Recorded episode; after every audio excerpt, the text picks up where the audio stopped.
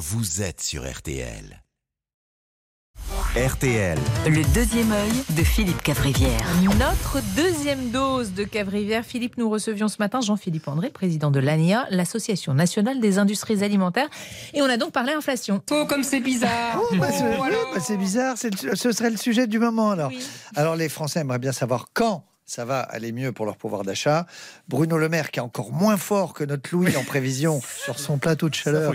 Euh, Bruno Le Maire il a dit ça ira mieux en septembre. Je vous annonce un septembre vert. Bah, tout faux, septembre vert, octobre rose. Fr- ah non, ça c'est le cancer. Les Français, les gens ils sont paumés, ils comprennent plus rien.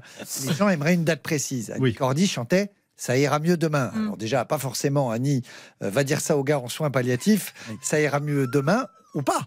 Euh, bref, Annie disait ça ira mieux demain. Thierry Cotillard, le sympathique PDG de mes mousquetaires, dit lui ça ira mieux en mars Voilà. l'année prochaine. Donc euh, bon, faut qu'il s'appelle avec euh, Bruno Le Maire et qu'ils se mettent d'accord sur une date.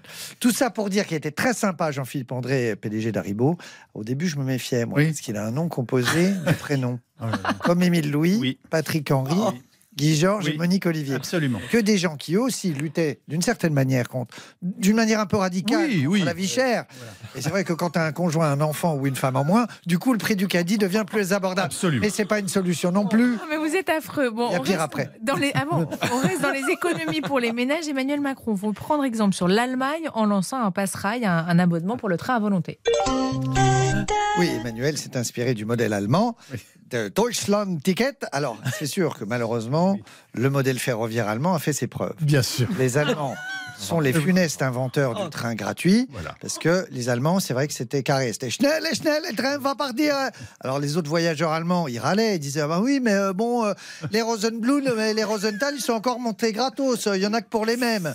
Alors l'autre, il disait, bah, Gunther, je, je vais t'expliquer après. hein. Et ce n'est pas joli de dire ça, c'est un peu antisémite. hein. Je déteste. Alors, heureusement que nous, en France, depuis 42, on avait cette tradition d'annuler des trains. Absolument. Tradition qui perdure encore aujourd'hui. J'en ai eu un qui avait trois quarts d'heure de retard. Bon, euh, on reste dans les moyens de transport avec cette info euh, folle. Ouais, on finit. Euh, un vol Atlanta-Barcelone, j'ai vu les images, c'est affreux, a été Oui. contraint de faire demi-tour Oui. à cause d'une diarrhée. Mon Mm. Dieu, tout ça, vous Mm. imaginez l'ambiance lors du vol.